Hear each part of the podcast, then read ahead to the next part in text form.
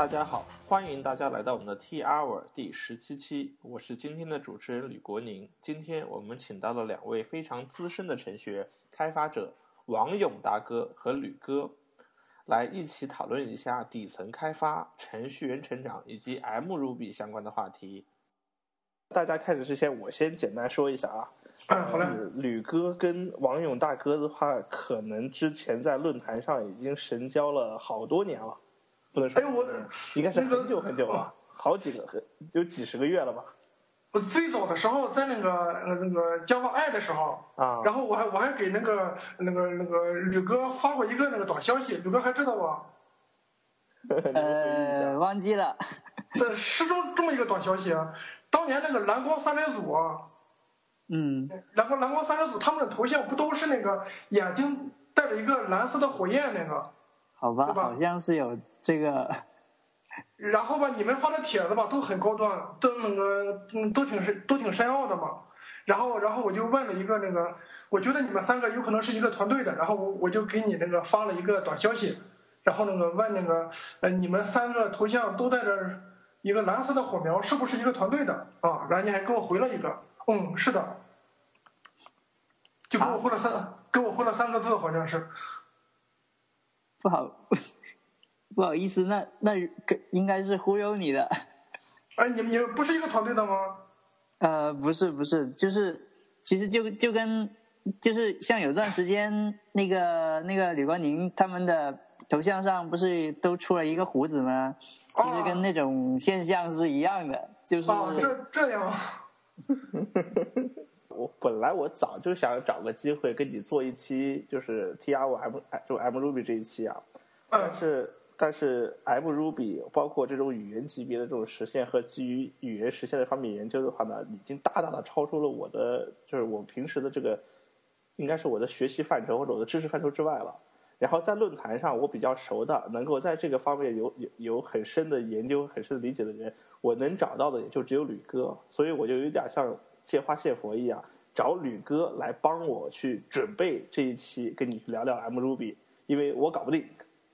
但是的话呢，我们又不能放弃我，我们又不能把放水吕哥让他自己去问问完了以后了事儿了，所以。如果对其实我还是不能底层层面上有些什么，有些什么吕哥问你问的不爽的问题的话，下一期，下一期的时候我们两个人一起来来做吕哥这一期，有什么好问的题的话，你就可以尽管朝吕哥问。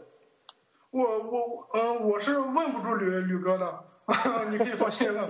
吕吕哥的那个那个知识范围已经那个已经是远远超过我的那个范那个范范范围之外了。你要问一问才知道。你不问你不知道，我觉得你们你你一问就就发现其实都是吹的，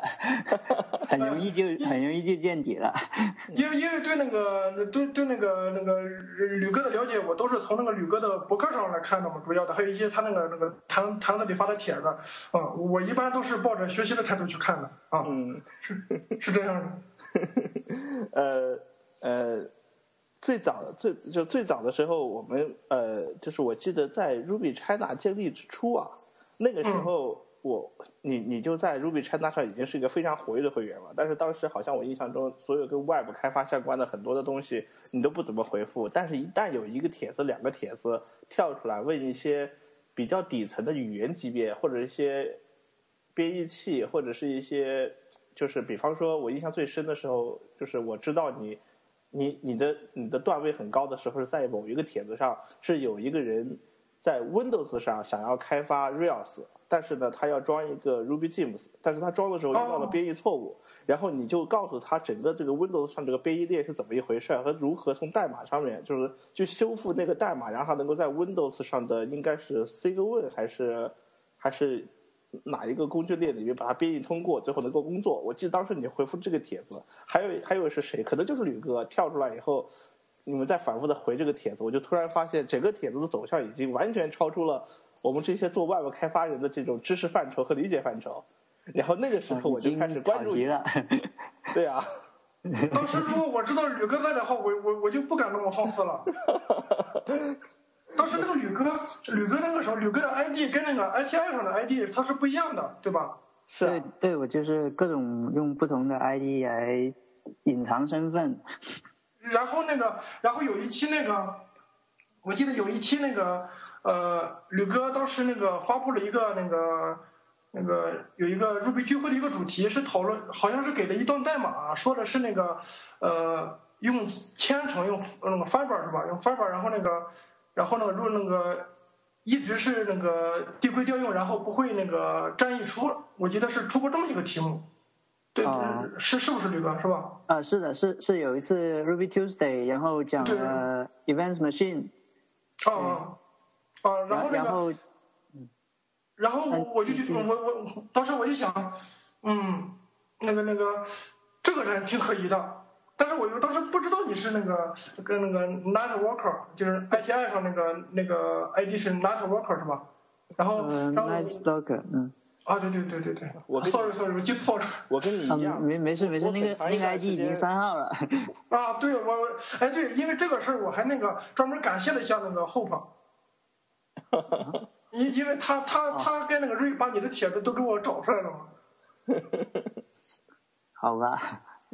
当当时那个呃啊说哪儿了？跳跃太厉害了哈！我就我就问你，就是我那我就直接问你吧，哎，嗯我你你你的本职工作跟 Ruby 一点关系都没有，或者说你的本职工作跟我们 Ru 应该是 Ruby 和 Rails 方面没有太多的这种直接的关系，但是你怎么会在一开始 Ruby China 建立之初的时候就这么关注我们这个论坛，然后很快的就是就就是呃作为一个就马上就变成一个核心会员，然后我现在看到会员列表上面的话，你的这个 Rat 就是排名的话，应该是排到第十五名。啊，是这样，是那个我的本职工作是做那个 C 和 C 加加那个相关的嗯。啊，所以说我就是我们那个呃工作里边呢，正常来说是没有那个 Ruby 或其他动态语言来参与的，一般我们做的是一个是那个或者说是那个啊、是嵌入式，应该也不算是完全的嵌入式，应该是跑在一些那个智能操作系统上的一些产品。嗯啊，是这样。然后那个为什么接触 Ruby 呢？是因为我们有大量的有一些程序当中过程输出的一些复杂的 log 文件或者一些一些那个信息文件吧，需要来解析它。啊，需要来解析一些复杂的文本，但是呢，但是呢，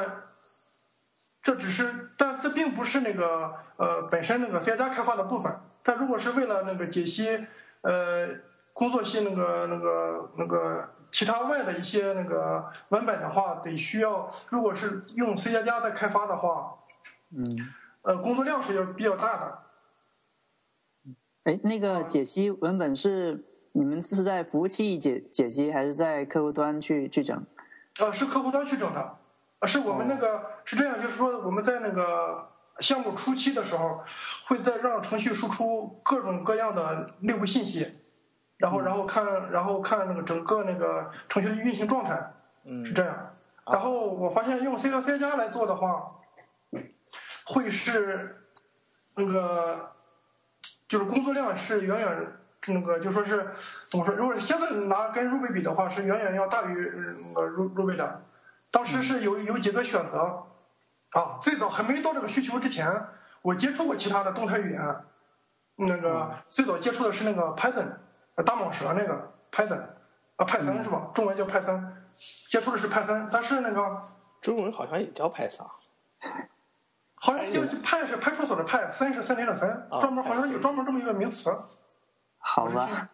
我是听他们这么说的，这是头一次听说，嗯，又学到了新的知识。惭愧啊。然后吧，我我对 Python 的第一步的感觉是，啊，动态语言确实挺方便，但是有一点我受不了的是，它竟然强制我缩进，哦，这个是我实在受不了的。就是我平时写代码也是缩进的，但是吧，如果你硬要强制我缩进，我感觉就不爽了。对，好像是很多程序员选择 Ruby 和 Python 的分水岭。对对对对对，是从这开始的。嗯但当时吧，并不是那个，当时并不是那，我只是以那个玩票的那个心那个心情或者心思去接触 Py Python 的，那应该是在零五呃零六年左右，但我接触的不是特别深。当时那个我记得零五零六年，CSDN 上，还有其他人的一些博客上，包括梦岩呀，梦岩原先是 CSDN 的主编了，我记得是当时的话，他还写了好多文章来那个呃宣扬那个 Ruby，还还有好多那个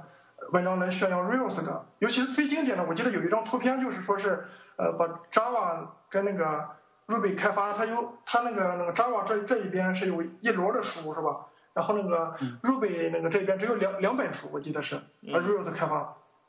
然后有一个图片的这么一个对比，嗯，你应该是你，那你就是说你是受到了媒体的一些忽悠和一些其他的你所认可的一些大神的忽悠，然后就上哎，当了，就当时如果真受到忽悠就好了，我后悔了，当时我没受到忽悠 没受到忽悠，啊。当时我想，当当时我想，一是那个做就是做做专职 C 和 C 加开发的，他当时就有一个，反正我是有一个舍 C 加加踢水的感觉。嗯，当时来当时来看，就零五零六年吧，我当时呢我是一个 C 加加的铁杆 fans。你想，你零五年、零六年的时候，你就开始看到别人在写一些 Ruby 的文章，而那个时候你就是 C C 加加的一个铁杆 fans。零五年、零六年到现在都已经过去六年、六七年了。那么你在零五年、零六加上你零五年、零六年之前的 C C 加加的这种工作经验，你做了多少年的 C 加加呀？哦，是这样。哎呀，我我我发现我又忽略过一块儿哈。对，我是我那个，我记得有一期瑞是那个什么，瑞是在家那个待过半年是吧？对啊，啊，我在家待过一年半。嗯嗯，然后我是我原先是我是这我是这么着的，我是一个专科生我也是，啊，然然后然后专呃 然后专科生嘛，然后毕业之后吧，然后我在家有在在家那个跟瑞一样蹲蹲了有一我是蹲了一年半。嗯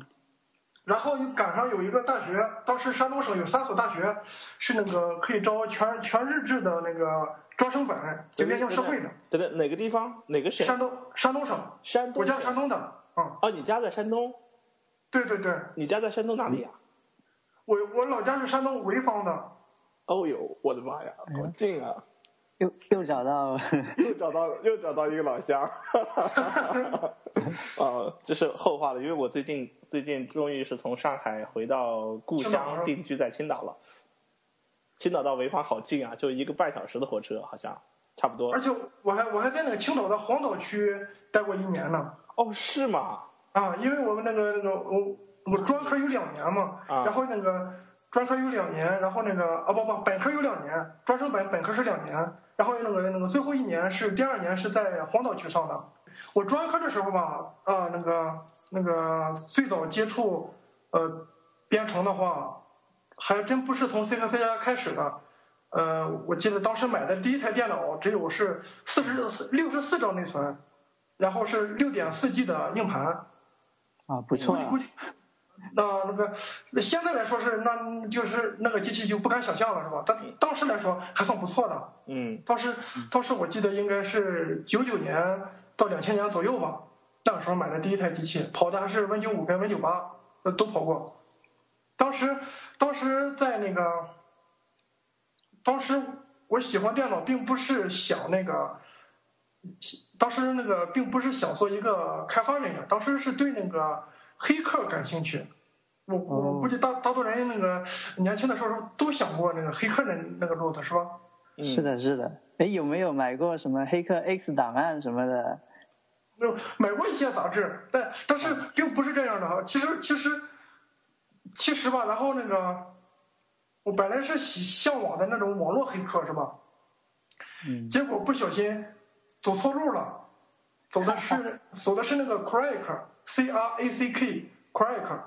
嗯黑客、骇客、，hack crack，crack，你你你你等等，我我先猜一下，你这里所说的 crack 是不是你发现有一些软件特别贵，然后你买不起，然后你就 cracked 了？对对对对对，crack。哦，对对对，是是这样意思。对当时吧，当时我分不清 hack 跟 crack 的区别。呃然后我我看了，呃买了一些盗版光盘，那时候九九年吧，应该是九九年或两千年，九九年两千年左右，买了一些那时候那个光碟都是盗版的，我记得那那个时候，那个时候很多很多盗盗版是有有个组织，我就记得以前我买过一张光盘，那张光盘上的每一个文件都是正版，然后再加上一个 Crack 文件。这个 Crack 文件有的时候就是你把那个文件的图标拖进去，然后它就自动帮你打个 patch，有的是自动生成一个注册码你就注册，但是每一个文件旁旁边都会都会。留留一个文本文件，这个文本文件就是这个黑组织的信息，组织信息，而且经常会留一个信息，什么，请这个这个快客是为了什么学习的需要，请在二十四小时内删除，最后留个留个留个言说道义有道。对对对对对对对对对，是给自己标榜一个正义的化身。对的。当时我买了个盗版光盘，然后有一他就是介绍一些那黑客文章的，然后我我看了一篇文章，它是叫。如何成为一名 cracker？嗯，好像是那个，当时那个作呃作者，我现在还记不住了。但是那个作者当时对当当时的我来说，呃，有一段时间来说，他是我的偶像。我我专科也是读的计计算机专业嘛，嗯，当时想，啊想也也是从一些那个杂志啊电视上看到有呃看到一些那个所谓黑客的一些那个黑客的一些报道。嗯，当时当时觉得，嗯，这个挺神秘的，挺有范儿的，是吧？嗯，挺酷的，然后然后就一直想这方面的资料。当时那个学生党也没有太多的钱买一些电那个那个，呃，很贵的那个专业书籍，就是靠一些那个那个那个盗版光盘来补充一些知识。结果我就买了那个光盘，那光盘就说的是如何成为一名 cracker。当时我就一直以为 cracker 就是骇客。嗯，不小心走错路了。啊，其实英语不好的害处就是这，毁毁一生啊。好，然后他就一直讲 Crack，然后说是那个如何分分析，呃，那个那个那个，他他是那那篇文章是一个那个呃，还不是具体的指导，主要是讲一些思想。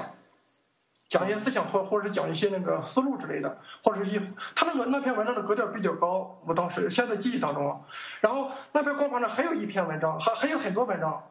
都是库尔克里边的。然后那个我记得有一个有一个台湾的文章，有一系列的台湾的文章，作者是叫软柱，软是那个软件的软，软体的软，柱是蛀虫的蛀。他应该是台湾早期的那个搞那个 Quark 比较久的啊，呃一个前辈吧。当时我是看的他的文章，看那个，然后我就一一直以为 Quark 就是骇客，然后我就就看看，然后觉得好像最后跟网络是没有关系的哈，还确实是没有关系的。但是吧，发现了之后吧，发现我就自己迷上了 Quark，然后网络我也不管了，骇客我也不管了，我我就玩 Quark 吧，然后就就那个。就就喜欢上了。Quark 的话，它有一有一点是需要那个反向工程，需需要很很很深的各种方面知识。对，它要结合一个最基本的知识，就是要需要逆向，对吧？逆向的话，就需要一个呃汇编语言的一个一个底子。是，天哪！然后你就义无反顾的就就就去开始钻研这些，对这些相关的。因为 Quark 掉一个软件之后，你会发现。呃，那个成就感是是是那个是是那个成就感，就像你做一个产品一样的成就感。反正那是实际上成就感就是就是动力。我我感觉是这样。好好好，到这的时候的话，到这的时候的话，你必须得给我说个例子，因为你不说例子的话，我很难仅就你的结论有这种共鸣。你给我说个例子，通过这个例子，你我们来体会一下它的成就感。比方说，你当时怎么快克了某个文件、某个软件？啊，这个我还是那个有印象的，因为我最早第一个最早的那个，现在看来挺简单。当时最早的软件有一个 Windows 下有一个很出名的一个压缩软件叫 WinZip，大家知不知道用用过没有？WinZip，那是 Windows 下专门压缩 Zip 包的或解压缩的那个很出名的。对对对，我记得 WinZip，但是他当时吧，就就有一个让你输入注册码跟跟它那个。用户名跟注册码的一个地方，user name 跟那个跟他那个 active code，他那他那个地方，啊，他他有个界面让你输入，但是如果你不不输入的话，其实也能用，但是你输入之后吧，它会提示你这个这个软件是是属于某个人等等等等，就会在软件上有有所表示。我当时我记得很清楚，为什么记得清楚呢？因为它是我那个 Quark 调的第一个软件，所以说我我我，嗯。嗯，记得还还算可以，但是它本身是不收费啊，不，不是不收费啊，因为当时一直用盗版是吧？所所以说，嗯，所以说我也不知道它真实的正版收费不收费，反正我只记得第一个干的好像，是是一个叫做共享软件软件，就是到期就收费。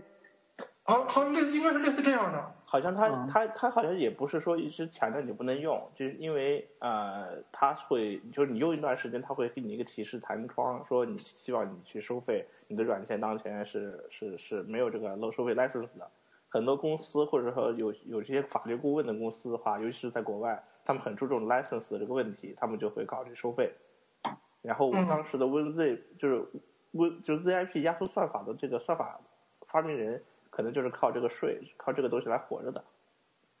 嗯，嗯，应该是。然后，然后那个我还有一个印象深的软件是有一个叫 ACDC 的一个软件、哦 a c d S E E，就是专门看看图片的一个但是我们我们都有，我们我估计每一个在 Windows 下用过 Windows 九五、Win 用过 Windows 九七的人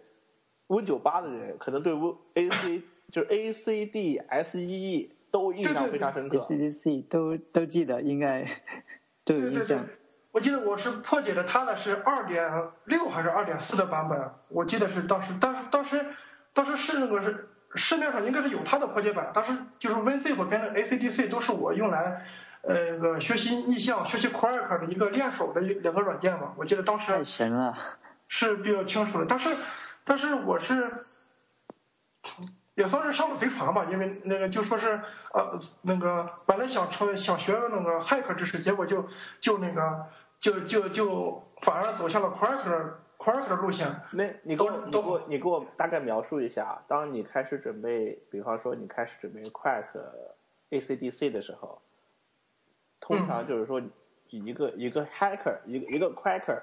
怎么去入手去分析一个软件是如何保自我保护的，然后如何去把这个自我保护的这层壳给脱掉，让它变成一个自由软件的。啊，他是那个一般是这个思路，就说是，一般是要，我我现在还是很很感激那个如何成成为一名 Quark 那个作者，他应该是广州的，我记得是广州的，啊，他叫如风，我记得他叫他那个网名叫如风，啊，然后那个我当时那个开始 Quark 的时候，他好像已经是洗手不干了，我记得是，嗯，呃，然后他那个文章里面就说是，如那个要想成为一名一名 Quark，首先你得成为一一名好的那个 programmer，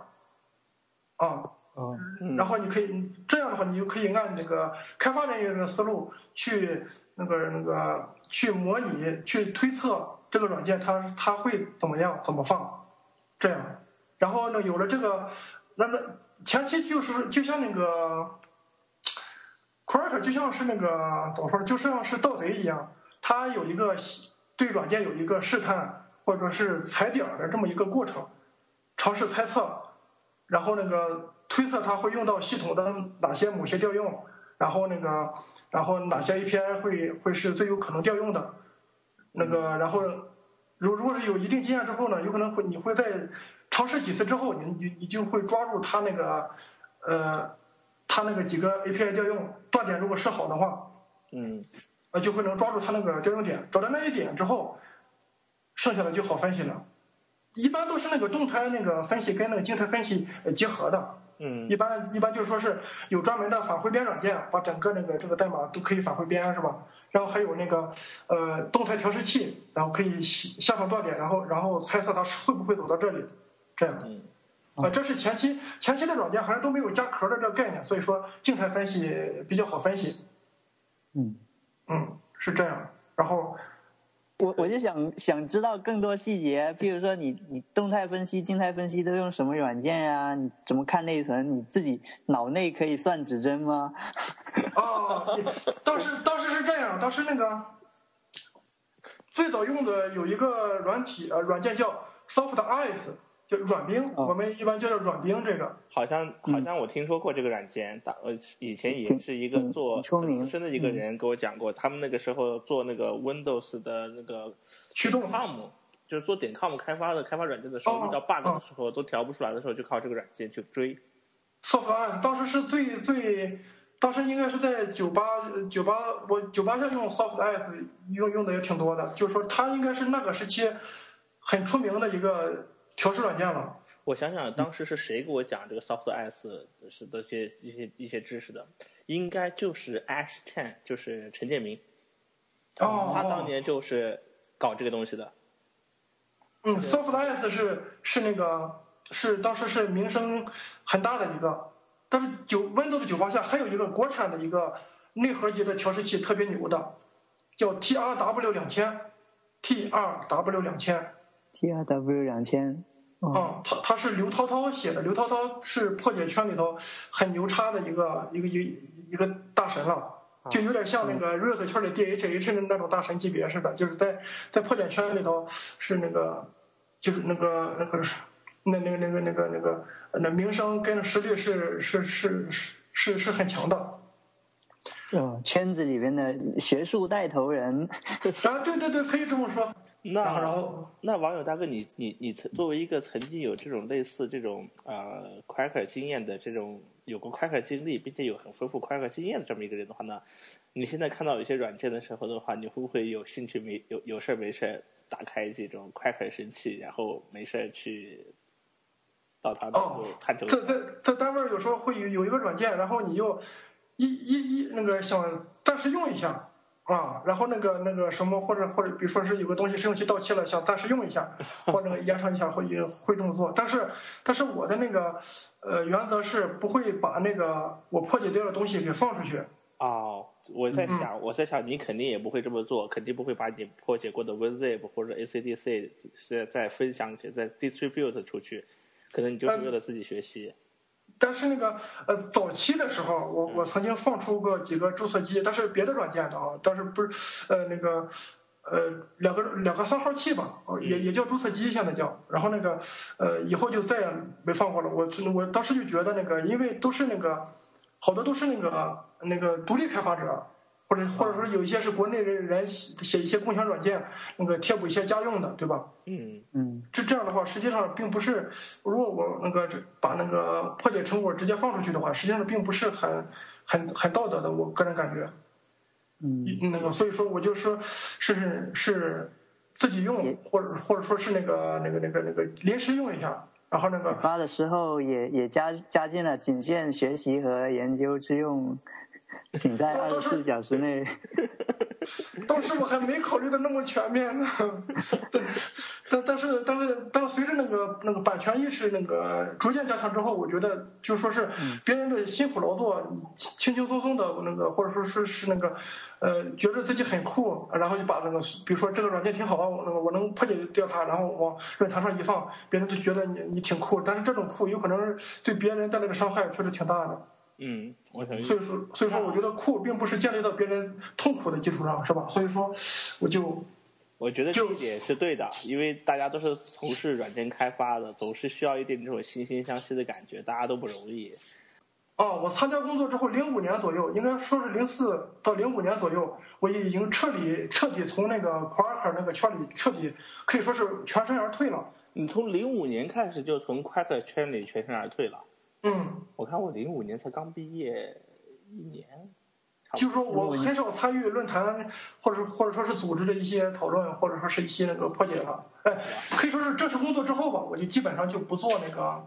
好吧，我们要强调一下，这个王勇大哥呢是在零五年的时候就已经脱离了这个 Quaker 圈了，所以现在的话，如果还有一些什么人跟 Quaker 有仇的话呢，就不要找王勇大哥了，因为他零五年已经、嗯已经脱离了这种组织了，已经金盘洗手了。对的。当时是，但是呢，Quark 这个经历吧，给给了我一个那个什么呢？给我了，就是它是有有有好处的，就是说我在没学会 C 语言和呃呃不是 C，就是说那个 C 加之前，我当时 C 语言学校还是开过课的啊、但是那个呃还就是说在没有学会 C 加之前吧，就是我先是对那个 Windows 编程、Windows 那个 API 相关的，就 Windows 应用层的编程还是有所掌握的，因为你要破解一个软件之前，你要你要需要知道它那个好多 API 嘛，对吧？嗯所以说要查查阅好多资料，也是那个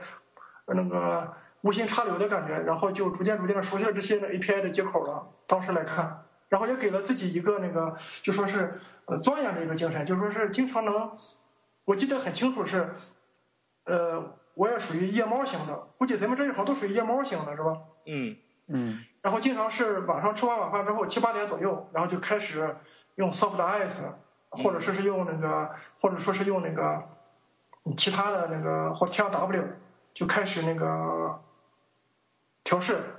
调试，然后那个基本上基本上能有时候能到那个零，就是天蒙蒙亮，就从晚上七八点能到早上四五点左右，就一直坐在那儿。嗯，啊，就是说是这种感觉，就不知不觉的时间就过去了。当时当时的身体也好啊，也也能也能挺得住这这种折腾。就说，就说他让我锻炼了一种能，如果真想研究一个东西，可以静下心来，呃，长时间的去钻进去，给了我这这么一个一个收获吧。啊，太太有感了，太有意思了。太神了！我现在我现在我现在在找 我我要找出你一个最你一开始你挖的一个坑啊，就是嗯我一开始问你的问题其实是想问你的 C 加加经历有多辉煌，但是你给我挖了一个坑是说你有一个一年哦半，的对对，家里尊的辉煌经历，并且呢这段经历应该改变了你的人生。对，当时最影响我一点的是，当时我是对网络编程一点兴趣也没了，嗯，而且心里还十分抵触网络编程。我觉得这这是我最大的失误了。你那个时候的网络编程是不是指的不是指的做网页相关吧？你是指的通讯方面吧？对对对对对对对，比如说那个那个，对，是是这样，或者服务端相关的，啊或或或者说的最简单就是套件字相关的。啊，嗯，但是当时我觉得网络太没意思了，然然后那个我还是 Cr- Cracker 那个那个比较爽是吧？当时就就就就那个就特意的不看那个网络相关的一些资料嗯啊，然后还有一个 技术盲区是那个 是那个数据库，嗯，嗯，当时觉得数据库也太没意思了，查找数据库挺无聊的，啊，增删我查改也觉得啊。数据库挺无聊的。虽虽然理论比较高深数据库，但是我确实对它当时也是无爱无比较就是无爱是吧？当时是觉得比较无爱，所以说也是忽略了。那现在来看，呃，数据库跟跟网络还有什么，却都是却都是不能忽视的两个方面。嗯，你现在也是看你的应用，也是看你的领域了。但是如果是嗯外部互联网相关的，那网络编程和数据库，那可真是要命的那就。那就亏大了是吧？嗯，那时候是不是也是在考虑？因为在当时是你在你你告诉我，你当时在家里蹲的时候是零三年、零四年吗？呃，不是零三年，零零三年那个零三年我就去那个去零三年的六月份我就去那个哪儿了？我就去那个去上学了。啊，专升本上学，嗯，对，然后应该那就是那个呃零二年，零二年。然后那啊个时候你在家里是属于就属于就是闭关，哦，对，闭关。然后我我在潍坊，但我父母不在潍坊。然后呢，我潍坊有个房子，就基本上就是我在那儿一个人，哇哦，然后都是挺自由的，所以没人管我了。当时呃一个就是这么一个状态人，一台电啊脑，一台电脑，对，然后一年半的时间，十八个月，一一年半接近两年吧，我估计得接近两年。十八个十八加个月，啊，十八加个月然后啊。在这个时间的话呢，不甩网络编程，不甩数据库，潜心的对在 Quark 领域里面去钻研。当时当时只只是那个哎啊，对，也是那个主要是因为兴趣啊，在那儿。嗯呃，二是那个当时网络就是五十六 K 的小猫，然后那个硬盘也也不大，所以说当时对数据库不感兴趣，是不是也是可以理解的啊可？以理解，可以理解。嗯，啊，太好了，你们不会歧视我就行，当然。啊，不会不会鄙视我哈。嗯，不会，不会，这个你知道，你知道，你知道那种就是吕哥，你你你有没有你有没有看过一本书，就是好像是奥奥奥莱里奥莱里公司出的，就是那些采访那些大牛，那些大牛是他们当年的那些经历的，就是越是越牛的人越喜欢自曝当年自己在最青涩时期是怎样的，完了，我掉坑里去了。但是我 越是大牛我越喜欢确实不是有人，自曝这些但是那个那个，但是那段经历吧，对我来说是是印象比较深的，因为当时也是面临一个失业的压力。嗯还有父母的一个、一个那个，嗯，压力也就家家里的压力也有，而且而且当时那个学历也不高，当时那个年年龄也是完全是看看学历的，对吧？对啊，他不不像现在，他那个呃那个一好多公司也开明了，但当时来说是只看学历的，而且而且那个，而且我的专科也不是什么好，不是什么不是什么好好的专科。再说不光是专科，就说是那个怎么说，就说是呃普通的本本科，当时也是不是太好找工作。对，我记啊得，我记得印象我很深的时候，就是如果你的家境不是非常殷实的话的话，你会更多的在乎，就是说工作这种将来养家糊口这件事儿本身。如果家境非常殷实的话，可能会藉由着自己的兴趣爱好去选择方向。我就拿我自己举例子，我是在高中时候就就就是痴迷于计算机了，但是那个时候的话，哦为了就为了这种是就是家，因为家庭并不宽裕嘛，所以也要考虑将来毕业之后好不好找工作的问题。那个时候就发现，当我开始考大学的时候，那个时候计算机行业已经从一个冷门变成一个热门。热门就意味着你毕业的时候找哦，不能说热门，就是这种概念，就是很多人都都都都考了这个专业，很多人都在都毕业了之后找不到工作，然后你再去报这个专业的时候，也就意味着可能你也找不到工作。于是你我你知道吗？我就没有选择去学我想学的计算机，学着学了学了一个跟我家族的这个生意相关的一件事儿，去学印刷。哦，哦，所以说我反正现在回过头来想一想，我就觉得那就是当时的那个时态，就是当时那个年代和当时那个家庭环境会影响你的选择和判断，会给你的压力。但是时过境迁了，现在想想也觉得，呃，这都是人生啊。那个时候当当时那个有一个台湾的有一个技术学家叫侯杰，写了一本叫做《深入浅出 MFC》，结果对对对对用前半本书去解释 MFC 是怎么一回事儿，结果后半本的时候，他突然就觉得解释起来不爽了，就自己把它又实现了一遍，告诉大家自己实践一遍，用用自己的实践的方式来解释大家它是怎么一回事儿。那本书太经典了，呃，对对学 MFC 的来来说，那本书我我尝试，当时我尝试挑战了好几回，那本书我都啃不下去。当时那个他首先得有那个 C 加那个底子。当时在研究那个那个 MFC 的时候，我从网站就是侯杰的网站上，他把那个深入浅出 MFC 这个电子版就繁体版完全公开了。嗯嗯啊、因为我我特别喜欢那个繁体字、正体字，所以说我看起来看着还挺舒服。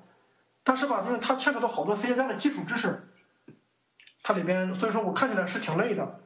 当时我就从他的网站上看到，哎，侯杰不光是写了深入浅出 MFC，他还翻译了好多的那个 C 加的经典名著，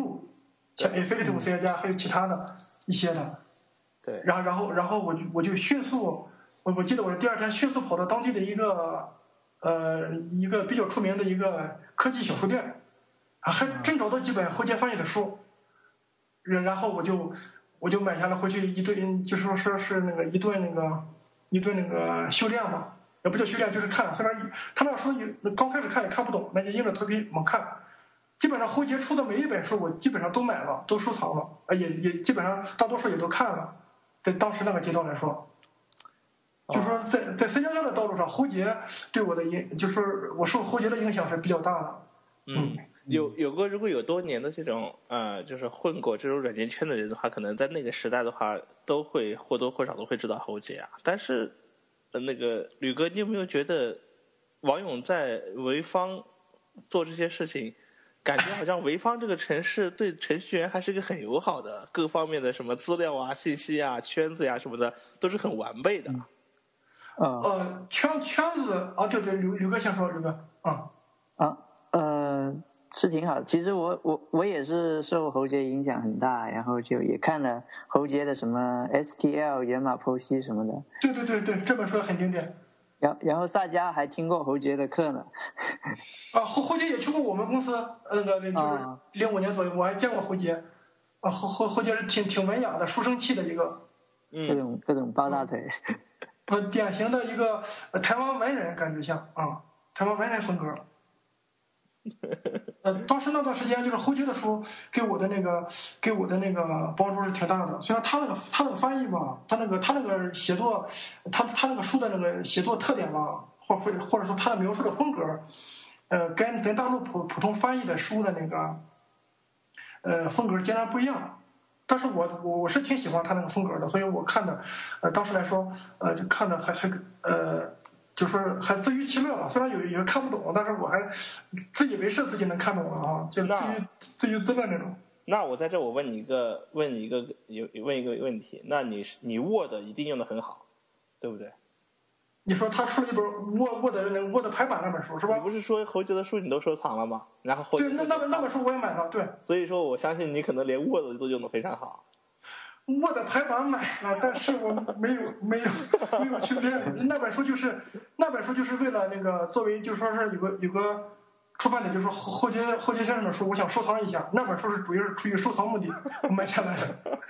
但是确确实是没没没排过啊。那本书是我收藏的，就那那段时间，呃，就说是我对就是一直钻研在 C 加加语言当中去。就 MFC 的话，也嗯，当时呢就说是我觉得我自己水平不够，还没有完全涉猎。但等 C 加加掌握了一定基础之后，然后然后我再去看后节的深入浅出 MFC，我觉得我就能看进去了。我就觉得他说的好多东西啊，或者是语言相关的好多东西，哎，我我就那个。我并不是像以前就就懵懵懂懂的，然后就就就觉得能能看懂了，就能顺利的读下去了啊。嗯就开始融会贯通了。呃，还还没到，还没到那，呃，现在也没到那一步。呃，就说是当时就最起码觉得书是能读下去了啊，虽然也是有些疑问，但是那个呃是能读下去了。但是当时还有一本书对我影响最深的是，很深的是，不叫最深是 C 加加深入，呃应该叫深入探索 C 加加对象模型，就 Inside C 加加 Object 应该是这本书。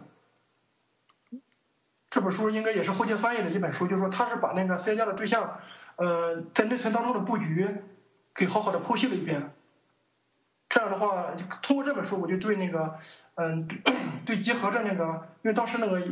那个那个有一些以前有一些那 Quark 的那个呃经验底子嘛，就跟根据他那书上的描述，然后那个尝试看一看那个那个 VCB VC 加加那个编译器对那个生成的对象内存布局是怎么样的，这基本上也是呃那个。就是按按照那个书上说的那个，比如说序表的位置啊、序表的那个处理啊，当时来看，当时来看还是基本上都能验证的啊。哎，这本书的书名再给我说一遍，叫什么名字？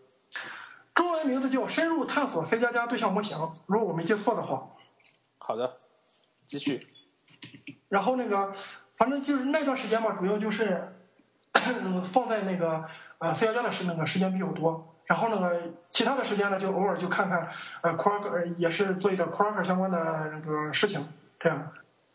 嗯。我现在的观点吧，实际上就是说，我现在的工作当中，呃，我如果能用 C 的，我肯定是用 C，先不选 C 加加。然后如果是能用能用动态语言的，我肯定不会选选编译型语言。嗯啊我我记得你给我讲过，在有一次咱在聊天，你是以一个创就是创始人的身份，或者说 co-founder 的身份加入这家公司的，对吗？或者应该是那个呃那个骨干员工的身份吧。对，骨干员工。那你啊先，你你你先，能不能现在给我们简单介绍一下现在这个公司目前的一个状况和一个规模？不用介绍太详细，大概的告诉大家，就是告诉我们有一个概念，就是这家公司现在已经发展到一个什么样的规模了，或者啊，二二二百多人吧，两百多人，对，两百多人，其中做技术的多少人？做技术的也得一百五六左右。这些一百五六做技术的中，还有多少人是写 C C 加加的？呃，一百五六，那也最少有一半一半吧。啊、最少一半以上是要写 C C 加加的做底层的。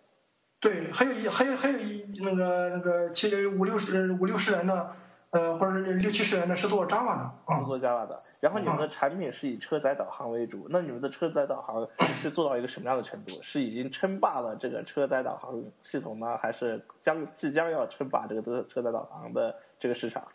啊，车它现在产品是有有有有哪几种呢？那个主要目标是车载导航，还有手持设备，嗯比如说你用的手机的智能智那个智能手机的，还有一些那个呃 PND 就是手持那个人导航设备。不知道你们见没见过那种导航仪？大东卖了一个导航仪，有个插座插到车里头，那种就是手手手持的设备，嗯，还有哦，也有手持的。对，也有手持的。当然，iOS 下也也有也也有一个导航，但是卖的应该是不好，我觉得那个。我在想，我在想，我在想，你那五六十个人做 i Java 的人，是不是都是做 Android 的？呃，不是，安卓安卓的，我们那个还还都是我们那个 C 和 C 加加那边做的，因为我们那个以前都是 C C 加加写的，啊，哦，然后安安卓只是把 UI 那相关的那个一部分做的，但是整个那个所有的渲染，还有那个所有的逻辑，导航相关的逻辑都是用 C 和 C 加加来做的。嗯，啊，吕哥，你能想象吗？一个有一百五六十人的一个软件团队，从一个创业公司，然后那个网友大哥以发就以一种核心骨干加入到现在，那你现在的 title 是什么呀？就是你公司的这个这个头衔是什么？在公司开发开发人员。开发人员，呃，是这样，是这样。那个有一段时间呢，是做过一段时间的技术负责人，嗯，就是我就是主要是 C C 的 C 加加这边。但是呢，我个人那个性格跟那个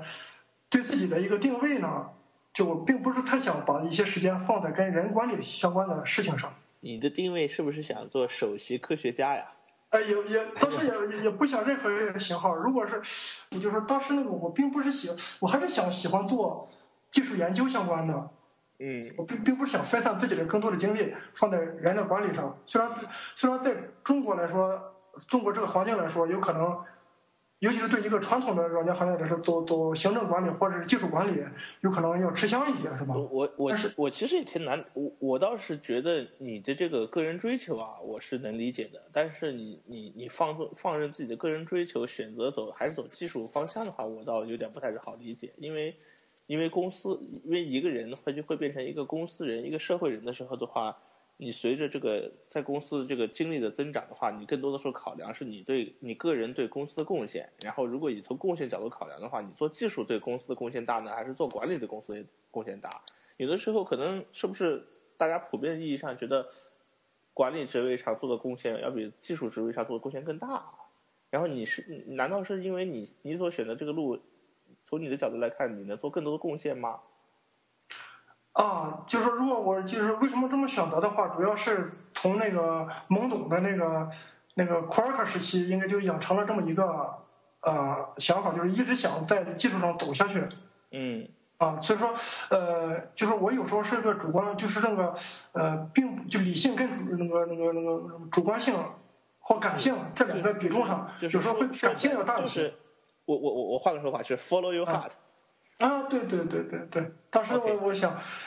要做做一个那个心里自己舒服的事情。那如果是 follow your heart，他就不用解释了，那就啊就是 follow your heart。嗯，对对对对，然后然后然后然后就就不做技术管理了。现在是在在做什么？就是做一个技术组的，呃，做在技术组，呃，我们技术组是比较怎么说是那个，呃，那个时间比较宽松的，有一可以公司是认可给你一定时间是做自己研究的。嗯啊，然后那个呃，对项目的支持呢，就是只有项目有那个特别就是不好解决的疑难疑难 bug 的时候，才会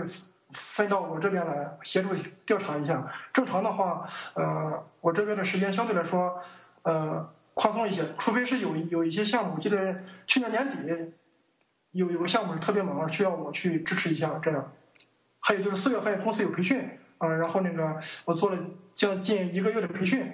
嗯，剩下的时间就可以自己调配了。这样，我觉得，我觉得中国的技术公司普遍有这样一个坏习惯，就是，就是他他安排人的任务的时候，总是喜欢能者多劳，一个人越能力越大，一个人干的活就越多。啊，是是这样，我们公司也典型这样。哎呦，对，可可可可坑人了，这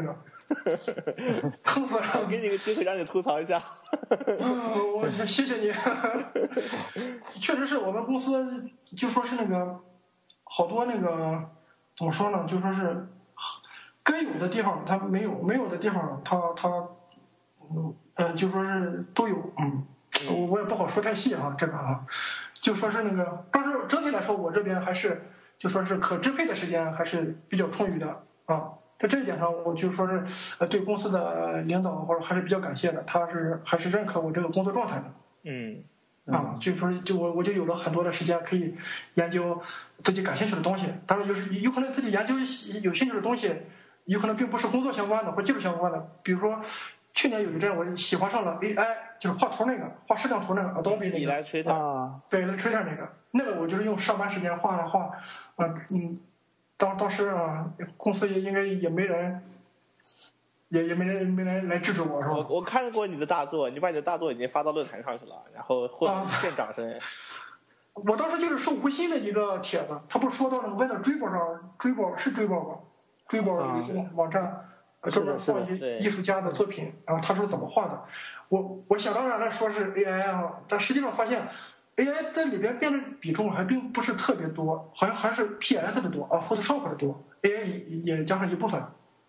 嗯，当时我当时就以为是那个 AI 是主流，我就找 AI 就就一顿学啊，学学学，结果只会画一些基本图形，然后还是欠缺很多，然后然后然后还专门买了个画图板儿，一时兴起，啊偶尔就画好啊。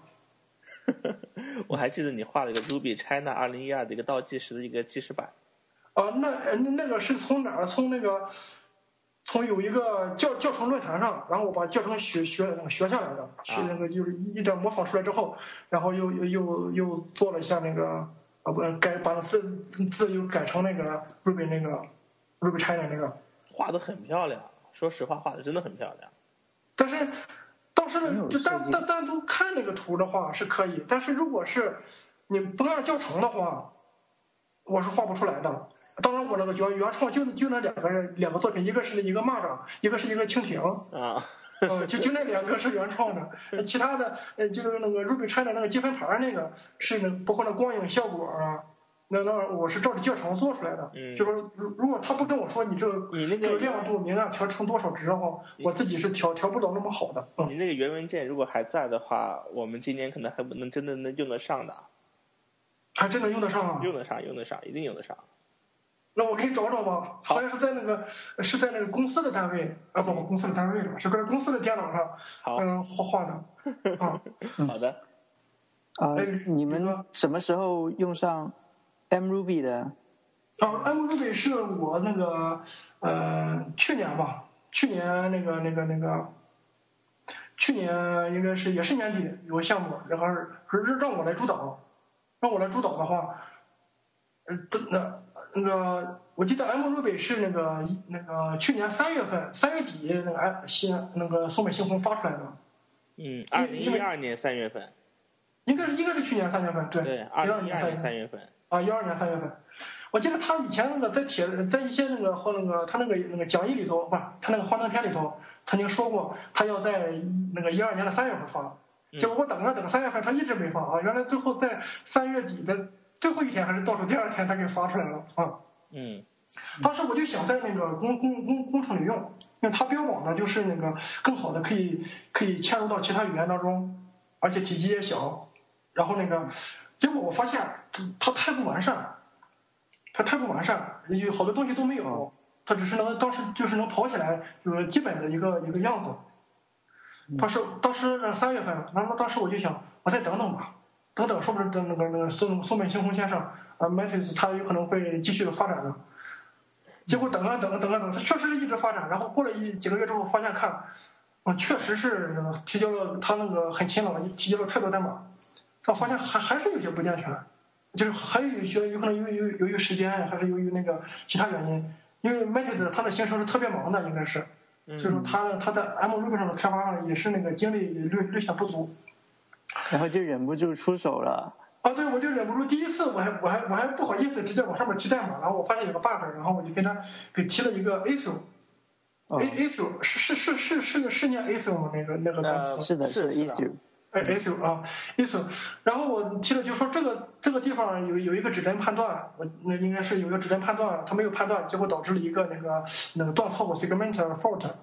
嗯呃，然后我说这个是不是应该加上一个判断比较好？啊，他说，他说是我马上修复它，他他就改了，然后放上了。我说，嗯，我觉得第一次参与这种那个科研工程，觉得那个那个建议被吸收了，还是觉得挺兴奋的。嗯。然后那个，然后我觉得，那我也尝试直接给他那个打补丁吧。然后然后那个就逐渐逐渐的就就就就就这么就参与进来了，是这样。然后呢，我我就觉得那个 m a t i s 呢，他也是比较一个挺包容性挺强的一一个大叔，哎啊，也也包容性挺，只要你的那个判水比较合理，或只要是他确实是那个 M Ruby 确实是 bug，他基本上都能给你接受进来啊，这样。所以说我就这样，他接受他每接受一个呢，自信心就更强一点，然后每接受一个呢，就觉得呃更融入到这个项那个 M Ruby 这个项目本身里一点，然后就逐渐逐渐就就就投投入进去了，是这样。呃，嗯，嗯嗯，那你们就是你们公司在 M Ru 在什么项目里边就是用 M Ruby，就用在什么地方？啊，M Ruby 是用在那个呃，对，我我就是你你们以前不是呃也是做嵌入式设备吧？以前用上 Ruby 的话，会不会塞不进去？我对对对，我觉得这个地方会不会，吕哥这个地方会不会有一点点，有一点点，嗯可能换个问法，就是可能啊，他们 M Ruby 在他们项目中可能用了一个些比较 sensitive 的地方。那么对对，对对说问一下，呃，通常在嵌入式项目中的话，M Ruby 在哪些方面有它的长处？嗯啊，它那个，那我我首先说说那个 M Ruby 它这个项目的它那个它那个主主要的它那个目的吧。嗯啊，当当年那个呃 Matrix 它就是想那个想让那个呃 M Ruby 能用在所有那个 Lua Lua 它它所那个擅长的领域当中。嗯啊，就一个是比如说，一个是那个作为一个教学语言，更好的集成到一个四组语言当中去。嗯比如说某些游戏引擎或其他的有一些引引擎，比如说我想用一个脚那个选用一个脚本引擎的话，现在好多游戏主流是选择那个 Lua 选的比较多。嗯然后然后那个呃 M Ruby 呢，可以他也是想在那个就作为一个脚本引擎嵌入到其他那个语言当中去，在在这个领域，他想跟那个 Lua 有一些竞争，呃或或者说是多一个选择，多一个选择。再就是说，再就说 M 那个 Matrix 想想把那个 M Ruby 是直接用在那个嵌入式开发当中，因为它这个项目我记得好像是受那个呃政府直接支持支支持的，因为因为日本的它那个电子行业嵌入式行业发展还是很发达的，嗯所以在这方面的前景，我觉得 M Ruby，而且那个日本对 Ruby 跟 M Ruby 它那个热热情还有热爱程度是相当高的，因为是自那个自己国家出的这个语言嘛。嗯，其实我觉得，如果纵观整个的这个软件研发领域啊，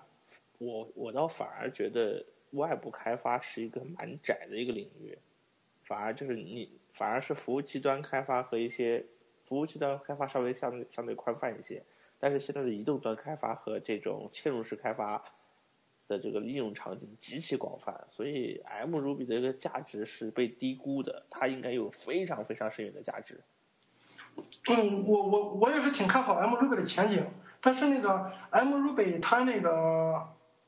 呃，就是它还是太年轻了，嗯就是他去年三月份，嗯、那个才发布的嘛，到现在，还有就是说它相关社区的发展，嗯。远远没有 Lua 它那个发展的那么成熟。对，但是你参加 M Ruby 这个项目的时候的话呢，可能你对 M Ruby 的内部的东西了解的更深一些。我们也只是知道这个项目，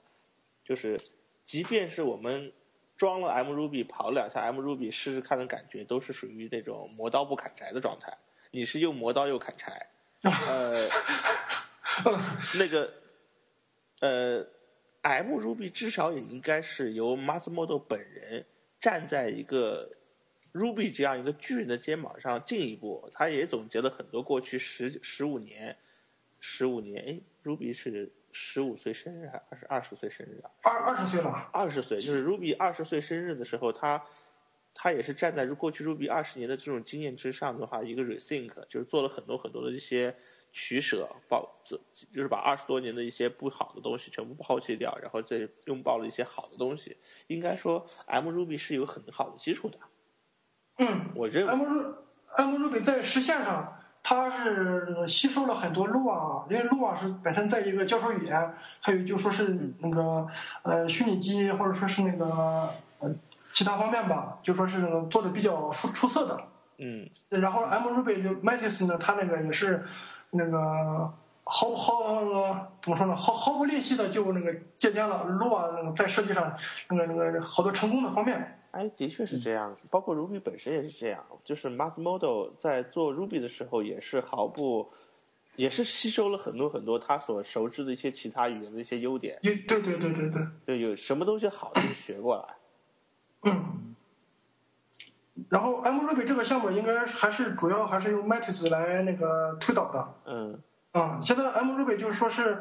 呃，它是标，它那个，它那个那个有一个开发原则，就是说它是那个符合那个 RSO Ruby 标准规范的。哦，呃，Ruby 它不是我记得是去前年是入的 I R I S O 标准是吧？有有那么一个标准，好像是一个欧洲计算机协制造协会标准，就跟 JavaScript 是一个是一个标准协会，我印象中。好，现在进入 I S O 了。ISO 了。啊。然后我我看我这个没关系，反正我们知道它应该是把这个，就是就是对 I I S O I S O I E C 三零幺七零，这哦这个这这它这个标准号是这个。OK OK，嗯。啊，就是说这个标准吧，就说是现在来看的话，C Ruby 应该呃应该就是是远远的那个它那个嗯怎么说，就是它那个那个库还是还有还有相关核心库，一标准库应该是远远大于这个 I I S O 标准的。啊啊，C Ruby M M Ruby 呢，就是说是那个基本就是遵照 I ISO 这个 Ruby，然后 ISO Ruby 标准，嗯，就说是实现 ISO 标准当中规定的一些方法，就标准库的那个方法还有类相关的相关的 class，然后那个不在标准之内的它都不实现，啊，嗯。这是它的一个一一个那个一个一个那个一个开发方向嘛，是这样。呃，但是那个很有很有用的一点就是那个千层，哎哦不不是千层，鲜橙嗯。fiber fiber 鲜鲜橙，鲜橙这个是不在 ISO 那个标准里边的，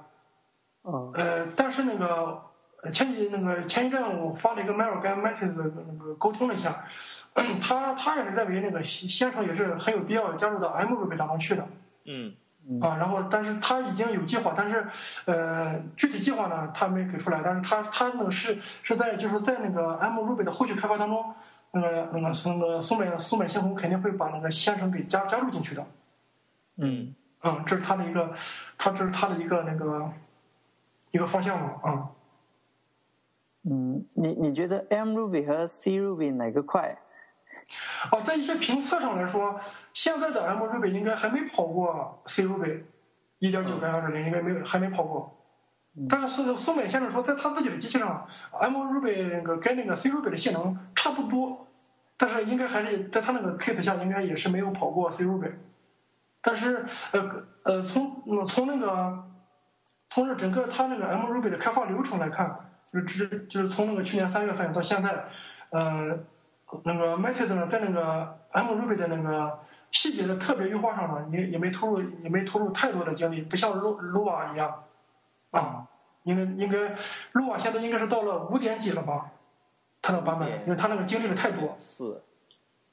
五点四了是吧？好像是五五点二了吧？五点五点二早早就有了哈，嗯。忘了。我我我这中间插一句啊，我的天！我刚才看了一下那个 M Ruby 的 ISO 文档，要是买一份它的文档的话，它是用的它的结算的那个货币是瑞士法郎，要两百三十八瑞士法郎。然后我这人人民币多少？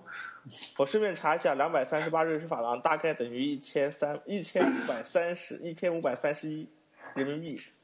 哎，这这个问题我也问过那个松本清宏，啊。他怎么说？他说，ISO 这个组织是啊卖卖文啊就是这个卖这个文档这这这个费用是 ISO 组织的那个盈利的主要手段，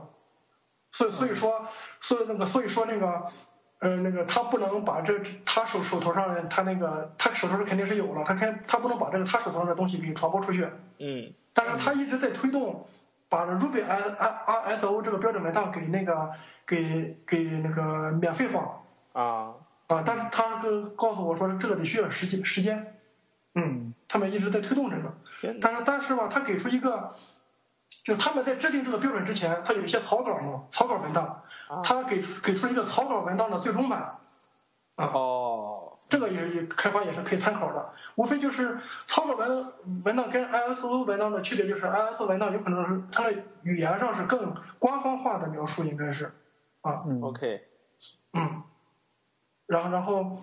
啊，基本是是是是这样，对。嗯呃，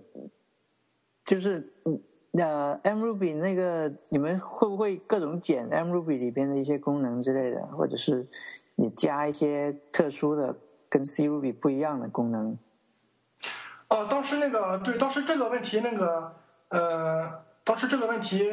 有人曾经在那个市区里头，就是那个 M Ruby 那 GitHub 里头曾经问过，或者有些功能不被合合并进去是为什么？然后呢，松本新宏的回答就说是开发的主要原则是那个开发的主要原则是那个是依照于 I I S O Ruby 来开发的。如果是如果是那个如果是那个不是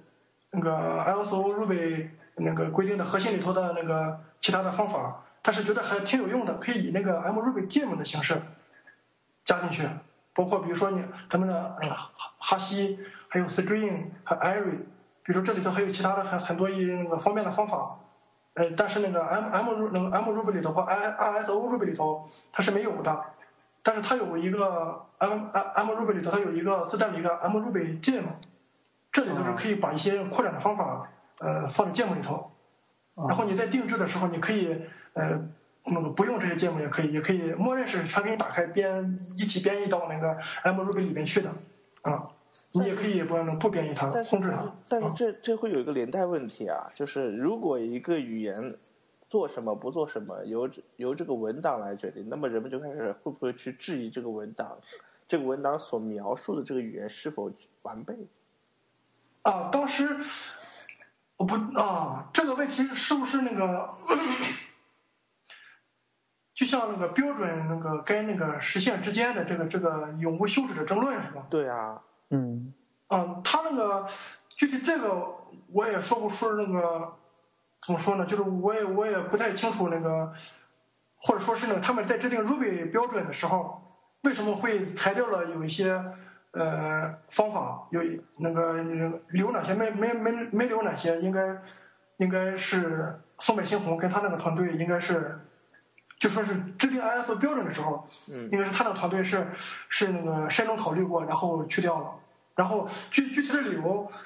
确实我也确实没有找到相关的资料，说是为什么会拿掉 C Ruby 的那个呃其他的某些某些。对，我记得印象中你上次给我提过一个 immutable，好像是就被拿掉了，是吗？就没有这个 Emulator 那个啊？对对对，那枚举器那个拿拿掉了啊拿掉。了，说这个没有这个东西的话，在很多地方写起来会比较麻烦。呃啊，因为它有些有有那个，比如说有些那个，有有些那个 C Ruby 的有些有些方法，嗯。比如说你你如果你不跟代码框的话，不不跟代码 block 的话，它会直接给你返回一个呃那个枚举器的一个对象 emulator 的一个对象，对吧？对啊，啊，然后这种写法吧，在 M Ruby 里头，它它就它就不行了，或者 ISO 标准里它就不行了，它就要求你必须得跟代码块，呃，必须跟 block，啊，哦而且那个呃，我们也知道，在那个 C Ruby 里头，我们是有些方法是可以直接加一个，是可以直接不用代码块，不不用不用代码块，不用 block，可以直接用一个符号的，对吧？啊对对对，要用符用用用符号的，这这种写法在 M Ruby 里头也是暂时是不支持的。然后他应该是把很多的一些语法糖给拿掉了。嗯，但常用的还还还还可以，大多数还行，就是突然就。那个枚枚举器其实是是也可以独立成一个 gem require 进来就就也会有了吧？呃，如果是有那个，如果是有 gem 的话，那就可以可以可以做进来。但是现在来看，应该还没有那个 gem。但是，但是我现在是不太清楚为什么松本幸宏会在 ISO 标准里里边直接把枚举器给拿掉。他是他是不是认为枚举器用的比较少啊，还是什么原因啊？这个我就不太清楚了。他是拿掉了。跟那个一一点八点七有有关系？因为一点八点七是如果你你不 require 那个 enumerator，它就是它就必须要一个 block，就不会返回那个 enumerator 的那个对象了。哦，这是有可能的，对，这是我觉得这个这有可能是为了跟那个那西那他那个一点一点八点七那个行为那个更接近是吧？嗯因为这样，那那一点九的话，也我记得是可以不用那个 require 那个了啊。嗯呃，但是那个就说是，或者说拿到那个其他语言里面来说也是这样，就是说一个标准，我就是就是说咱们看到的，就是说已经是成型的一个这么一个标准文档就摆在这儿了。但是其实我其实我更关心的是他是如何做这个取舍的，我我确实真是很很想知道这个。啊，就是说他为什么会，呃，他就是说他在取舍某个类或某个那个某个模块那个重要性的时候，他是肯定是有有考虑的。嗯比如说是为什么会拿掉，但是我就是十分想听听那个那个松本新宏他是以什么理由拿掉某某个模块的？我觉得这个应该也是挺有价值的一个一个，就他的抉择上应该也是挺有参考价值的。我是如果他这，我觉得网友大哥，如果你对这个问题有有有有疑惑，你想亲自去问问巴斯莫多本人的话，还是有机会的。只要你到我们的 Ruby House China 上来做讲师，我保证你有机会能亲自去问马斯莫多。我甚至能保证你能够在跟马斯莫多同桌吃饭。所以来吧，来给我们讲 M Ruby 吧。这这个太太诱人了，这个。好，就这么说定了啊。呃，这这个这个这个这个这个，这只要日期能成型，应该应该也没啥问题。好，先这么先这么先我我先这么定下来，以后具体再说。啊，行，我我啊行，我就怕怕去我我我我这个那个口才不行，又忽悠大家了。哦，我们听得很入神，真的是很很 反正我我我那个我的我的那个整个经历，呃，反正就是是还相对来说视野还是比较比较窄的。但是这几年呢，我也是通过，呃，在我发现 Ruby 社区是特别包容的一个社区，而且吧，里边都是各种牛人深藏不露。所以所以说我我在那个 Ruby 社区里边也学习了也学习了很多东西。那个如果拜老师的话，那个你们都是我的老师，确实是真的。哎呀，太客气了，咱们在这就不要互相戴帽子了，都是熟人，都是深交这么久了，是吧？但但确实是，但是我呃怎么说？对对那个吕吕哥的博客上，我真的真的是从那学习了太多。嗯，因为其他人的博客，给你机会，给你机会，下次我们俩一起做做一个 T R 节目，我们俩来采访吕哥。啊，行行，我就把赞美的话留留留到下一对对，期。把把赞美的话留到下一期。嗯，好吧好吧，嗯，吕哥，嗯，诶，还还要整几个问题来整一下你。啊，好好，我我我那嗯嗯嗯，你说吧，吕哥。我我是那我我会的我就说了，不会的我没事吧？准准备一下啊。嗯，就是其实你你接触 M Ruby 这么久，就是就是说你你有感觉它的那个虚拟机的运作是有没有比 C Ruby 的那个虚拟机要先进一点？呃，那个 C Ruby 的虚拟机跟 M Ruby 的虚拟机，C Ruby 的虚拟机，呃，我我 C Ruby 二点零，我我现在就开始没有怎么太关注了。哦，我现在说 C C Ruby 二点零，就是这段时间我一直在 M Ruby 或者是其他方面，就 C Ruby 的那个呃相关相关的增加的新特性，我都是看你那个吕哥的文章，你写的一些文章，还有给出的一些链接，还有一些那个呃那个那个那个那个谁，还有那个那个就是专门开发 Ruby 那个那个 VM 的那个，还有那个那那那那个那个大哥叫啥来？那个我记不住名字了。然后他他给出了有一些一些那个，呃，口味基三萨达，嗯。对对对对对对对。然后那个如果今年他他也能来就就好了就。太太好了哈。然后看他的一些文章，我知道了那个我我我不我好像新我新的优化啊。我好像在论坛上还在哪问过那个那个呃，我一日本朋友，他说据说这个人比马斯莫勒还难请，因为他更忙。哦，他也是到处做演讲是吗？好像也不是，他比他应该是也是比较专注做研发吧，可能是，啊不，太确定啊，我再确认一下，我回头。嗯，那我就说说那个，呃，那个以前以前那个现在的 M Ruby，它那个它这个虚拟机是一个基于那个基基于寄存器的啊，一一个虚拟机，然后那个 C Ruby，据我所知，应该它现在那个那个那个 Ruby VM，它那个字节码叫 YARV 是吧？嗯，呀，嗯，呃，它那个它那个应该还是基于那个基于站的吧，对吧？如果我没记错的话，是是不是吕哥？呃是是一个比较混合式的，就是有部分寄存器，有部分基于站。嗯，我知我知道那个吕哥跟萨迦都是那个 VM 研研究的高手。但但是你你们你们都是就是说比较流行的一些 VM 上的 committer，我我我还不是呢。我你你你是谦虚了，而且我我还接着说，我还接着说。哎，对，我还看到你写过一个语言呢，Spell Break 是吧？呃，那那个还在坑中。呃，也也现在也不写了哈。但是我最早啊就是接触 Ruby 之后，我自己，当然每个人都想自己实现一个一个小小的小小小的一个语言，那个那个那个都有这么一个情怀是吧？当时我就参考了好多语言，不是参考，我参考的也不多，就参考两个主流的，一个是 Java，一个是那个 .NET。，.NET 它那个 CRR 它那个那个它那个运行时的它那个字节码，它那个字节码是基于站的。嗯啊，它那个字字节码是基于站的，就是说是那个它的指它的所有的指令呢都是围围绕着一个那个那个是是那个是基于那个站的一个虚拟机来设计的。虽然 .NET 在真正运行的时候，它的程序它并不是以并那个运行当中并没有一个这种虚拟机存在，但它的指令在设计的时候是是是以这个这个形式设计的。嗯啊，然后那个呃。我总呃，我我我觉得我用文字不，我用嘴好像说的不太出来，是吧？就是把相关的，呃，比如说把相关的指令加上有一个有一个求职站，把相关的，比如说它在指令设计的时候，比如说嗯有那个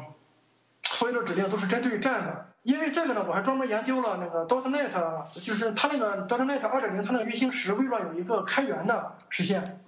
啊，微软有一个开源的，然后我我我当时我自己设计这个语言的时候。啊，当时我也设计了一个语言，是跟呃那个，但是生成的字节码呢是完全跟 .dotnet 兼容的。然后当当时训那个虚拟机呢，因为也那个没有 GIT，就是虚拟机那个用虚拟机来执行，那那就根据它那个指令格式写了一个写了一个那个基于站的一个一个虚拟机来执行这些指令。然后呢，然后我重点那个研究它那个方面呢，就是研究在它那个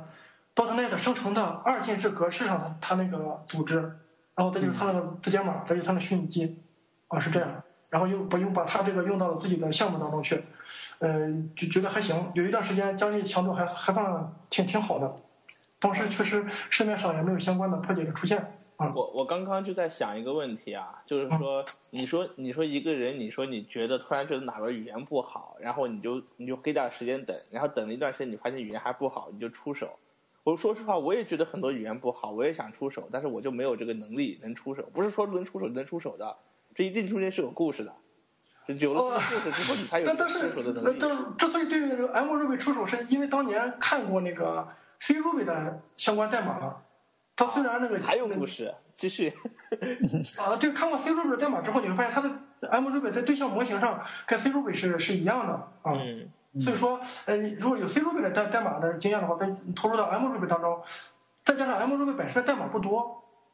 啊，所以所以说看起来还是还相对来说和那个要比看整个 C Ruby 的代码要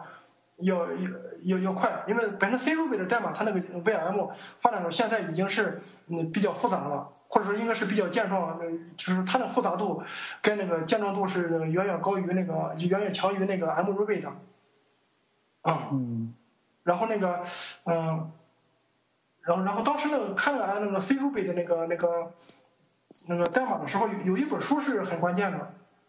现在又出了一本，就是叫那个呃，新出了一本，忘了什么名字了。那个是什么什么用什么用显微镜来观察 Ru Ruby 语言实现？对对对对对对对，就是这本。但最早那本是那个谁写的？什么风什么什么忘了啊？也是日本人写的。Ruby Hacking Guide。对，日本很很对，日本很盖的，啊，R H G 那个是吧？然后然后然后然后我就不懂日文嘛，但是人家有那个在国内有翻译中文的，但是应该只翻译了一部分，应该翻译了一一章，不翻译了一第一部分，但那我觉得那一第一部分就很关键了，对理解那个那个 Ruby 对象模型的话，那那一章是很关键的。对对对。那那一张，我觉得现就是那本书现在来看，嗯，那个也也是有很多那个也也就是也也有很多可取之处，并没有完全过时。虽然他讲的是 Ruby 一点七的，啊，我当时看那本书的，然后又看了那个呃吕哥博客上有好多文章，对吧？尤其是你讲的那个用用指针某几位那个那个那个那个那个呃来放一些信息那个，嗯，去去模。在站上模拟一些 Ruby 对象之类的。对对对对对，就说我就从从从从这些文章当中，因为在国内就国内分析那个 Ruby 实现的文章不多，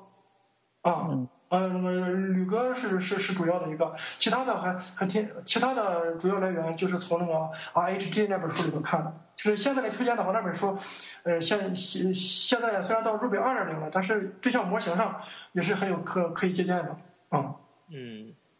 啊，你刚才说的另外一本书，我现在查到的它的题目了，叫做《Ruby Under Microscope》，就是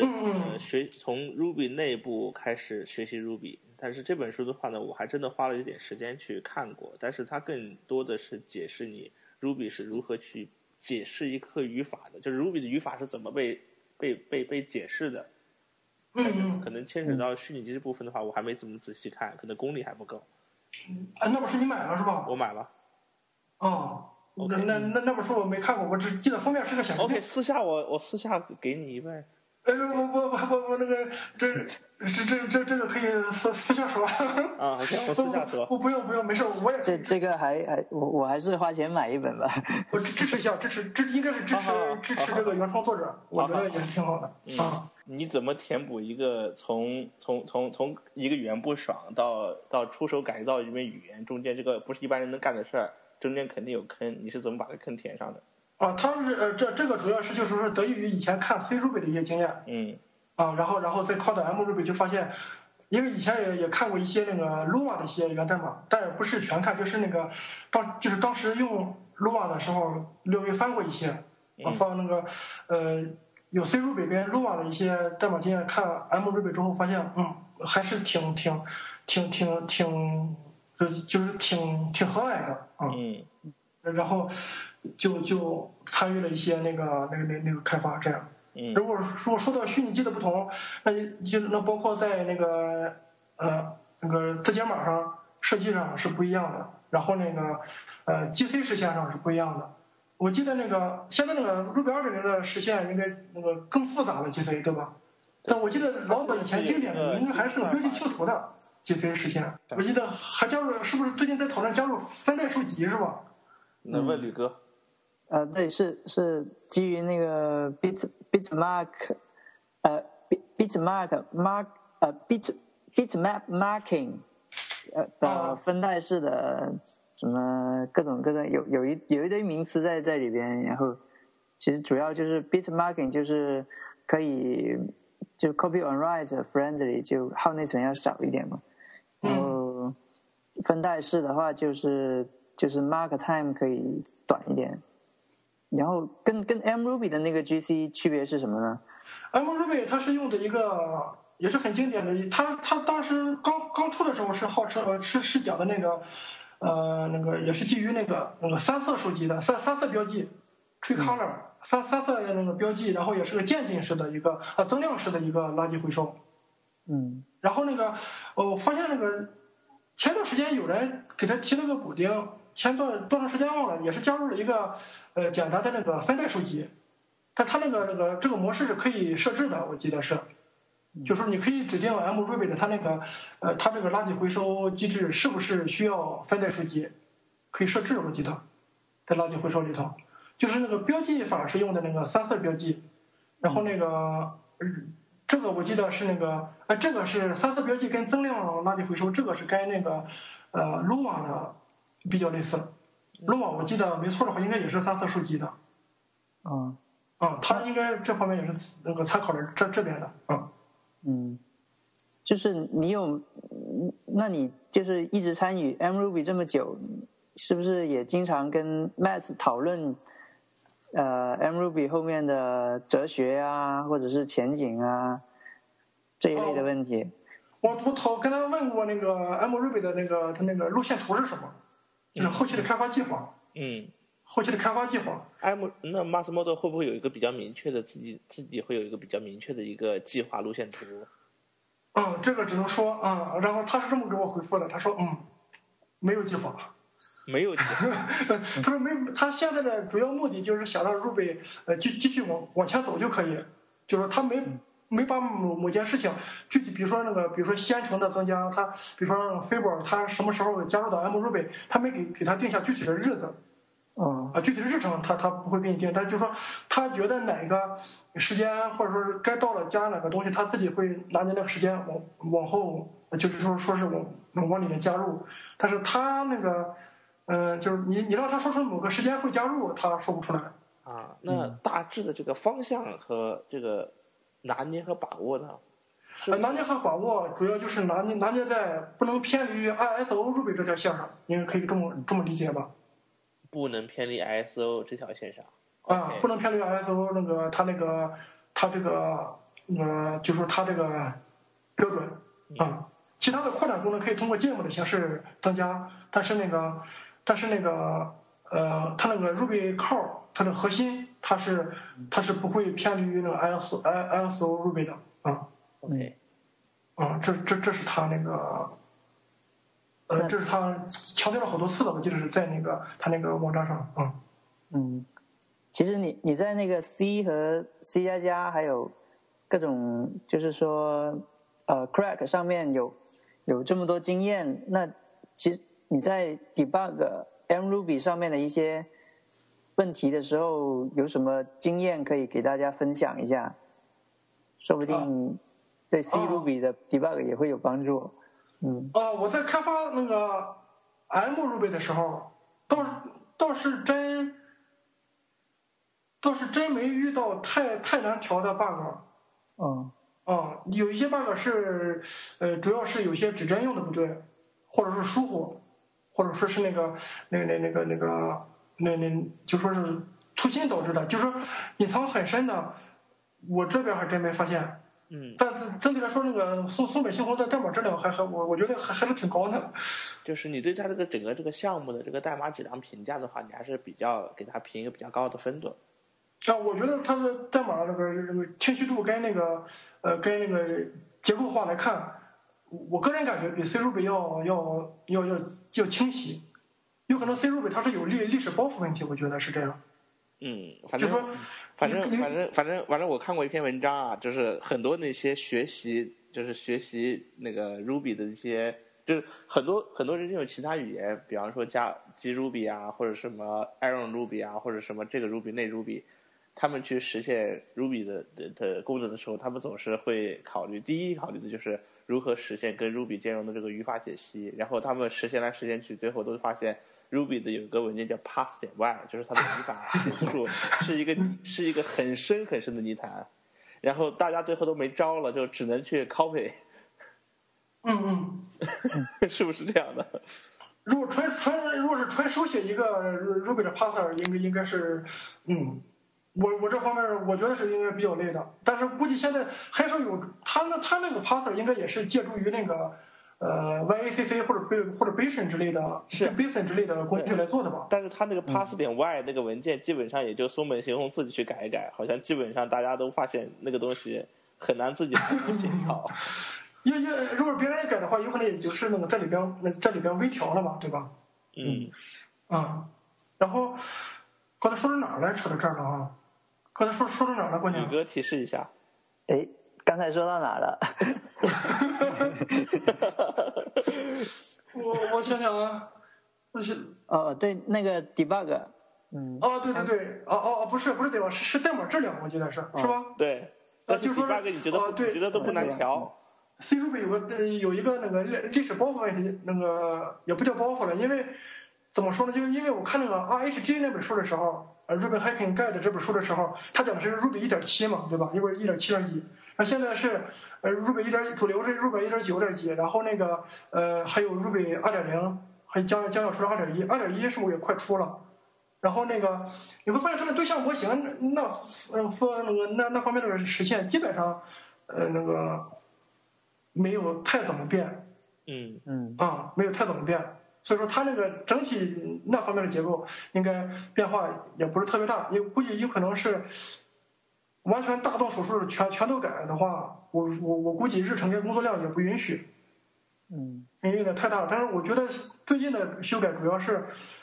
是我觉得还是在那个 GC 啊或者还是 VM 方面修改的多一些，是吧？吕吕哥那个觉得呢？呃，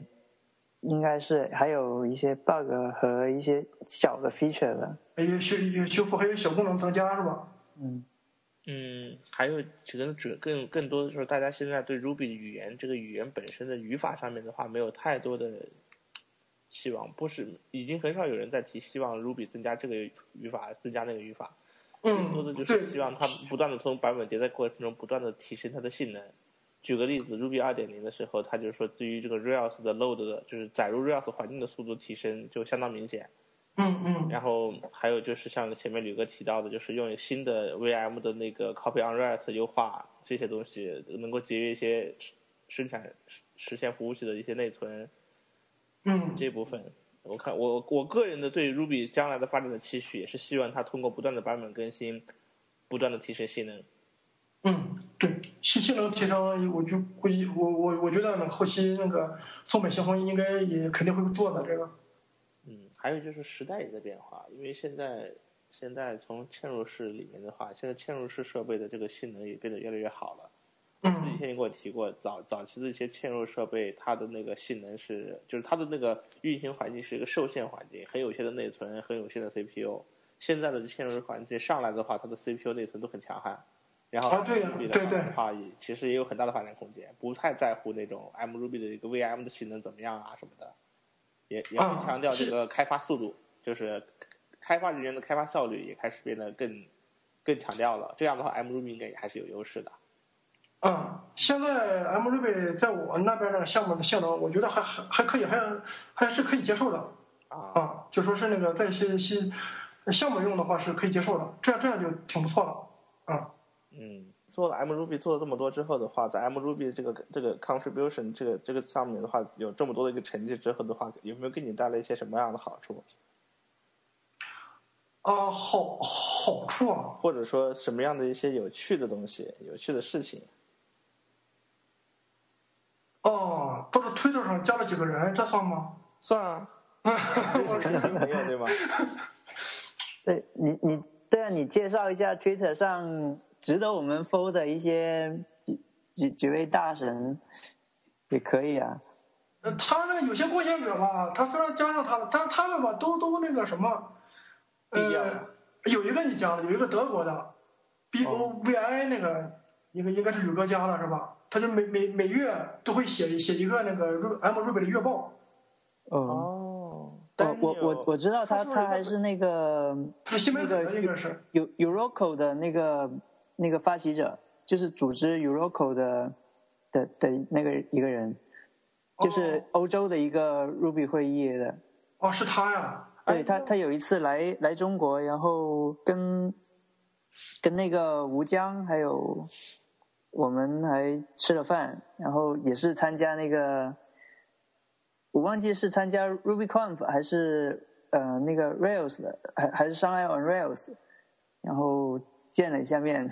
嗯，就是哎，我我我我记得 B O 包伟是吧？他包包伟，他应该是在北京现在。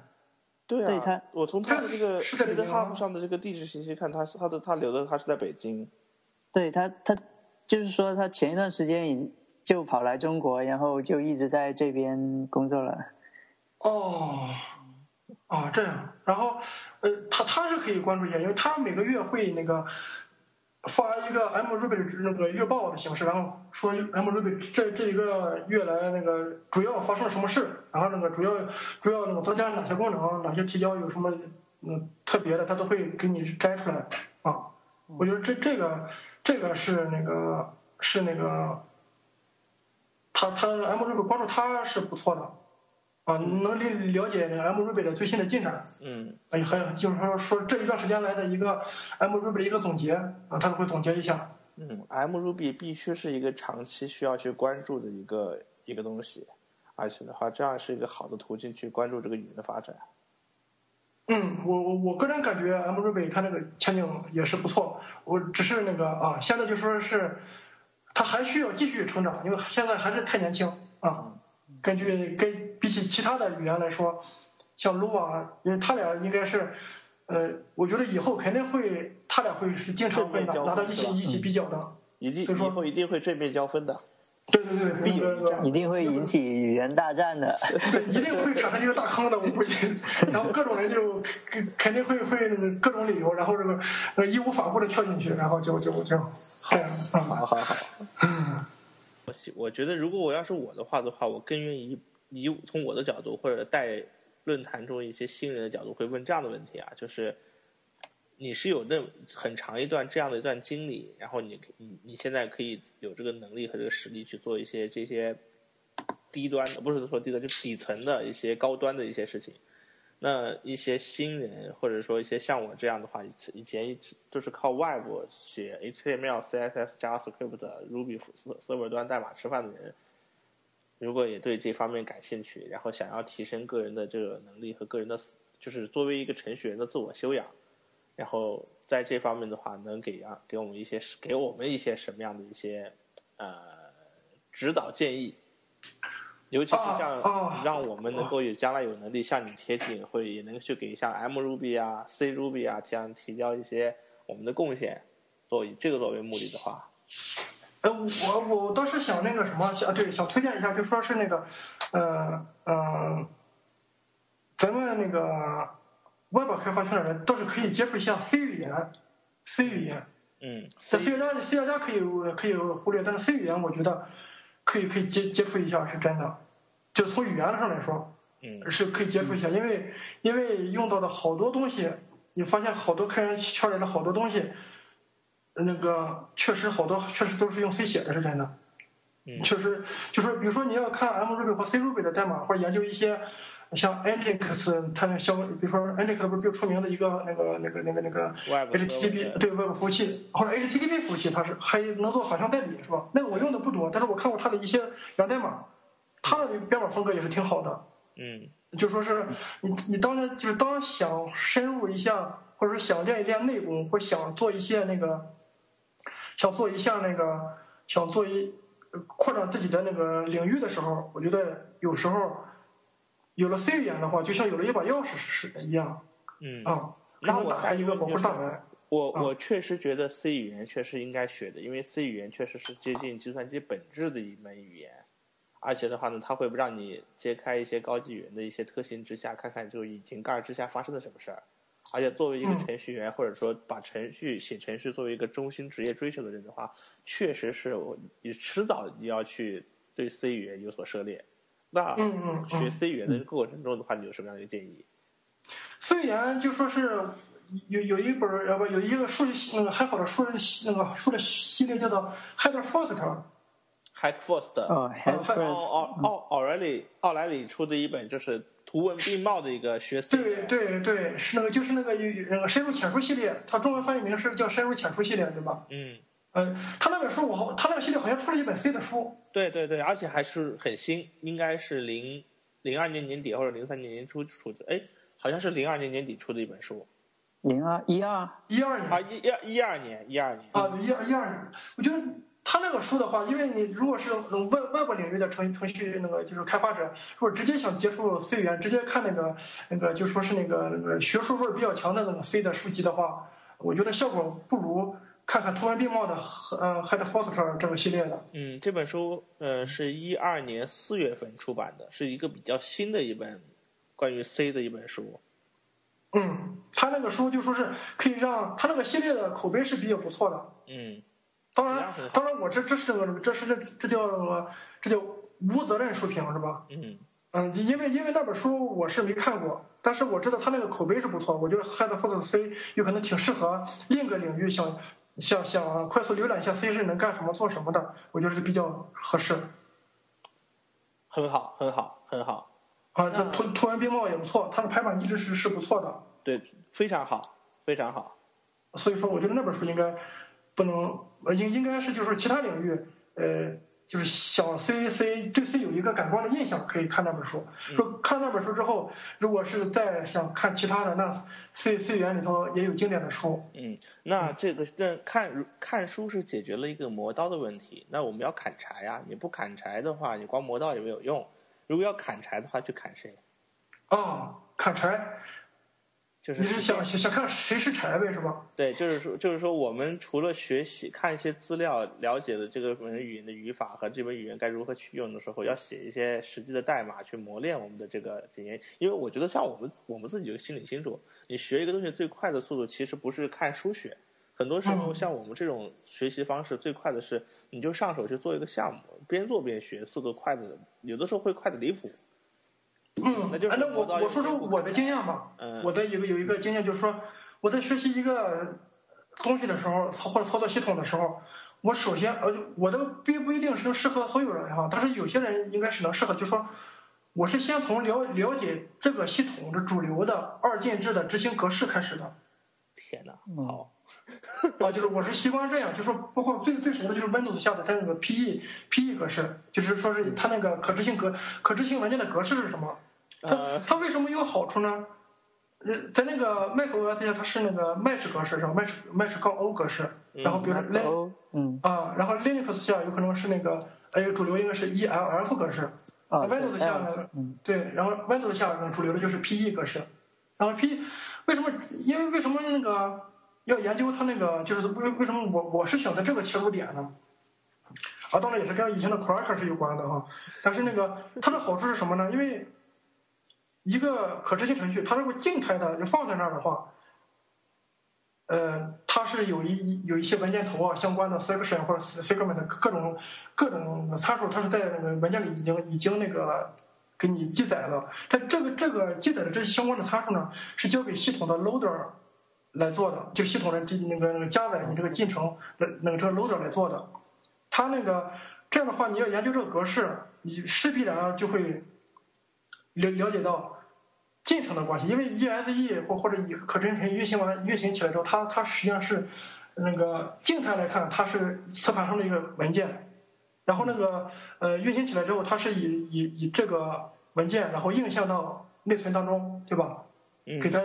这然后通过那个虚拟内存管理，然后把个代码段、数据段还有相应的那个 import，就是它依赖的某些的那个电动态链接库或者 SO 啊等等的，整个这一串都活起来了。就说是你通过就是可执行文件这个这个入口，你就会有可能会涉猎到进程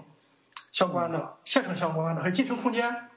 代码到数据段，然后然后它的依赖关系怎么处理的，整是它这个整个这一条链上呢都涉及到很多的东西，所以说呢，你沿着这条链走呢。走下来之后呢，就有可能就会把进程相关的，还有那个，呃，那个、那个、那个，它那个怎么说呢？它那个就是某个程序运行起来之后，它在内存里头是什么样的布局啊？什么是它是怎么做的？在脑脑海里就有一个整体的印象。我这样就我想问一下，这种那个这个坑是不是很很很深啊？因为是是很深。我我是从那个几年那个那几年 Cracker 经验慢慢来的，是这是一个坑。我完全没法想象。我是我在想，我在想你你这个角度来研究的话，我在想吕哥他能想象吗？反正我是想象不了。吕哥觉得能，因为吕哥好多文章已经设是设计到这儿了，所以说。嗯，但是我我还没有了解过，因为我我看过，我我见过一些书的书很厚的书，叫做什么 PE 格式详解，什么哦对对 ELF 格式详解之类的，都很厚。就一个文件格式可以写这么厚的书，我就想其中的坑肯定一定非常非常的深。呃，它坑是是是细节比较多。你现在当时我最熟的是 PE 格式，现在吧就说是它那个主要格式，呃，主要相相关的那个细节我知道，但是太多的细节，我我现在因为已经脱离 Crack 圈已经有有零五年到现在的话，因为有六七七年多了嘛，有有些细节我记那个记不太清了，但是但是那个整体的运行过程还还是能了解的，就说是这对你那个。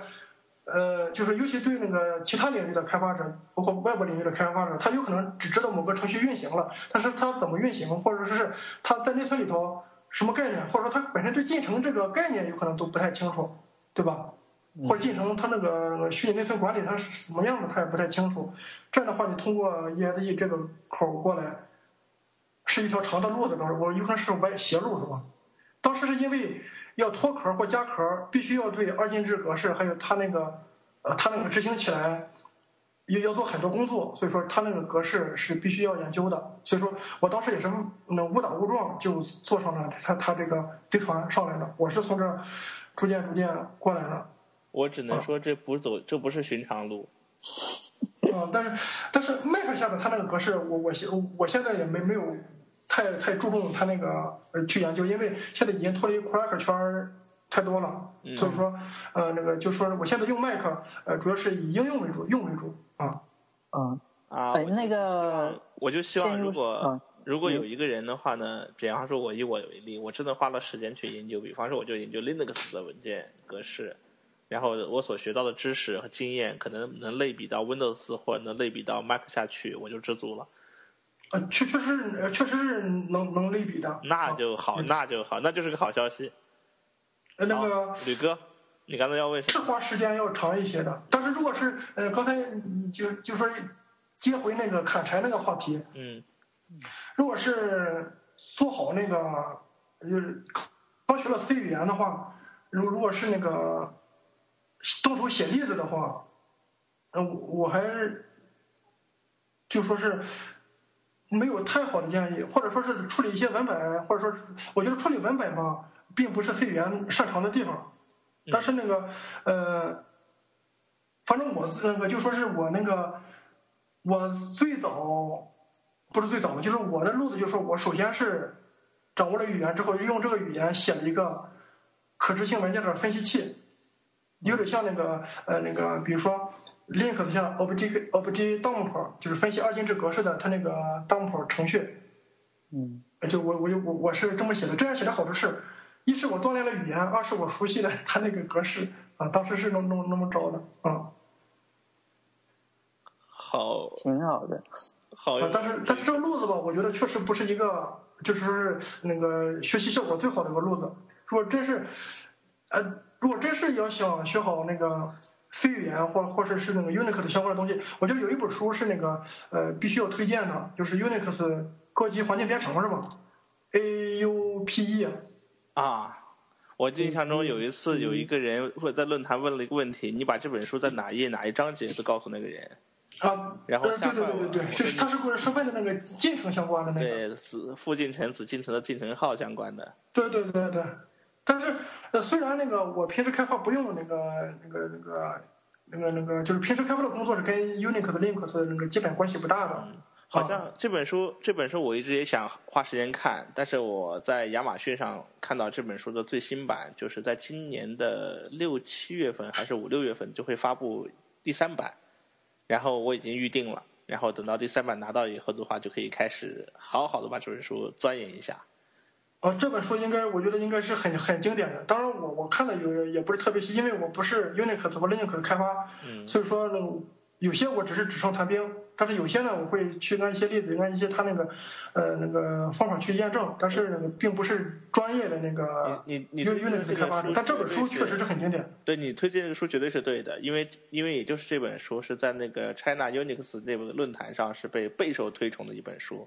那应该属于哎，这本书等于有点类似于那个 Windows 里边有一个有一本书叫 Windows 核心编程，对，这本这本书呃在 Windows 的那个编程里头的地位是挺高的。是然后然后那个这本书那个它那个